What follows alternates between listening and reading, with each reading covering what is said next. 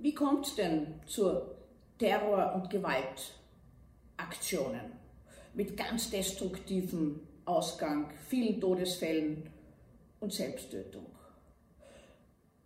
Abgesehen davon, dass es nicht wesentlich ist, welcher Inhalt die Überzeugung des Täters ist, ist das Wesentlichste dabei, dass die eigene Anschauung absolut ist. Sie wird als einzig richtig erachtet, alles andere wird abgelehnt.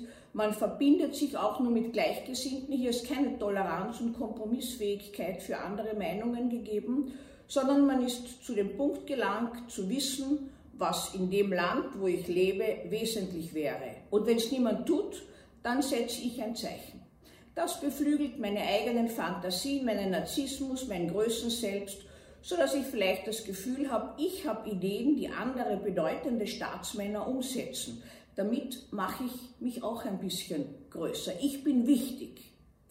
Vorangegangen muss eine enttäuschende Realitätserfahrung sein, Frustration, Kränkung, dass ein Mensch, der hohe Ansprüche an sich und die Selbstverwirklichung im Leben hat, so scheitert, dass er auf sich selbst zurückgeworfen ist, seine Ideen entwickelt, warum er selbst im Leben nicht das verwirklichen kann, was er möchte, sich einer ideologischen Richtung, gleich ob rechts oder links oder sonstigen Inhalts anschließt und damit sich selbst Erleichterung verschafft. Nun können destruktive Gedanken kanalisiert werden. Man kann sich vorstellen, wenn die, die anderen, die alle schuld sind am eigenen schlechten Leben, äh, nicht wären, dann würde es einem besser gehen. Dann wären manche Umstände im Land einfacher zu leben und man müsste nicht ständig äh, sich abmühen, um zu seinem Recht zu kommen. Wesentliches Merkmal ist, die Selbstreflexionsfähigkeit fehlt. Die Schuldzuweisung ist einzementiert. Es sind immer andere schuld, dass etwas nicht so funktioniert, wie es funktioniert.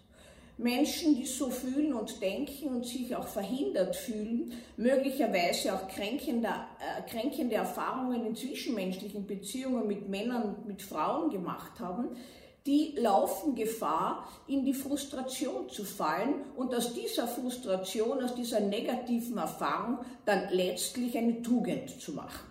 Also man meidet Frauen, sie sind ohne dies Menschen zweiter Klasse, auch Sexualität ist, spielt eine Nebenrolle, das machen ja nur die wenigen, die das brauchen. Man selber ist überragenden Geistes und kann freiwillig darauf verzichten. Nach einer Vorphase mit Kränkung, Grübeln, einfach spüren, dass das Leben so nicht trägt, kommt es dann zum Kanalisierung von destruktiven Gedanken. Man stellt sich vor, wie man zumindest im Geist andere hinrichtet. Mörderische Gefühle sind wenigen fremd im Übrigen und kann damit sich selbst am Leben erhalten. Diese Gedanken dienen auch dazu, die auf andere gerichtet sind, um nicht sich selbst umzubringen. Das kann eine Zeit lang gehen, der Kontakt mit Gleichgesinnten verstärkt die eigene Meinung und letztlich ist sie einzementiert.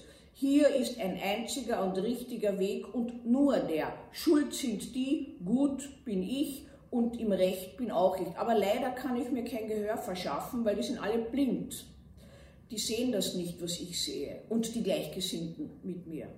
Natürlich, die eigenen Größenideen beflügeln dann so, dass man auch manchmal so sensitiv paranoid reagieren kann. Man könnte sich vorstellen, man wird vielleicht selbst schon ausspioniert, das schlechte Gewissen macht es ganz kurz vielleicht auch, dass man das Gefühl hat, Verbotenes zu planen und dann plötzlich auch bespitzelt zu werden. Aber akut geisteskrank sind Terroristen und Attentäter so gut wie nicht.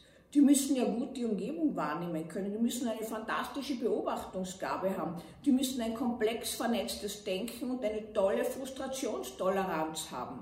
Stellen Sie sich vor, mehrere Tatorte zu produzieren und dann erst letztlich in der eigenen Wohnung die Mutter an sich selbst zu richten, wie beispielsweise vor kurzem passiert ist.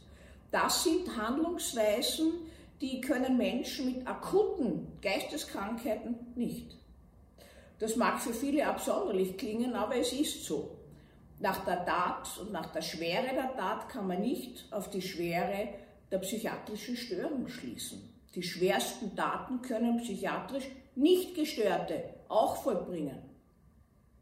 Nun, wenn es jetzt dazu kommt, dass diese aggressive Spannung immer mehr überfließt und immer mehr konkretisiert wird und man schon sich in ein, in ein Gespinst hinein manövriert mit seinen Gedanken, dass gewissermaßen man handeln muss, weil sonst passiert irgendwas und es ist eh schon gleich, das eigene Leben ist eh schon dahin, dann kann es vorkommen, dass diese destruktive Masse überfließt und handlungsbestimmend wird. Und dann wird gehandelt auf Teufel komm heraus, alles, was hier im Weg steht, alles, was man hier zu den Schuldigen, zu den Tätern, zu denen, die das eigene Leben und das des Landes verpfuschen gehört, äh, gefühlsmäßig wird hier ausradiert anhand einiger Menschen, die getötet werden.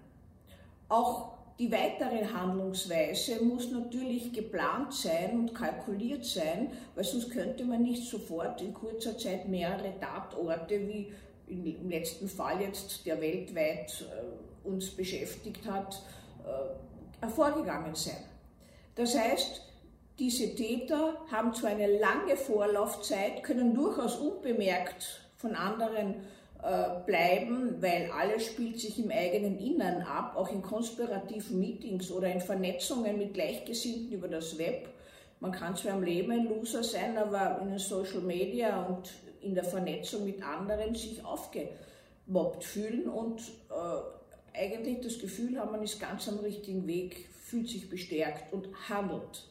Mit dem Gefühl, einmal noch auf der Weltbühne zu sein, präsent zu sein, mächtig zu sein, ein Zeichen zu setzen. Finden werden es alle anderen dann, wenn man schon nicht mehr ist. Das beflügelt oft im Leben noch, bevor man sich selbst richtet. Nächste Angehörige werden manchmal mitgenommen, weil man ihnen die Schmach und die Schande ersparen möchte, manchmal aber auch, weil sie gefühlsmäßig zum eigenen Selbst gehören. Ja, einige Aspekte vielleicht für Sie zur Gedankenanregung und vielleicht war auch etwas Neues dabei, wie ich hoffe, habe ich geworfen auf einen Fall, der vor kurzem passiert ist und weltweit in den Schlagzeilen gestanden ist.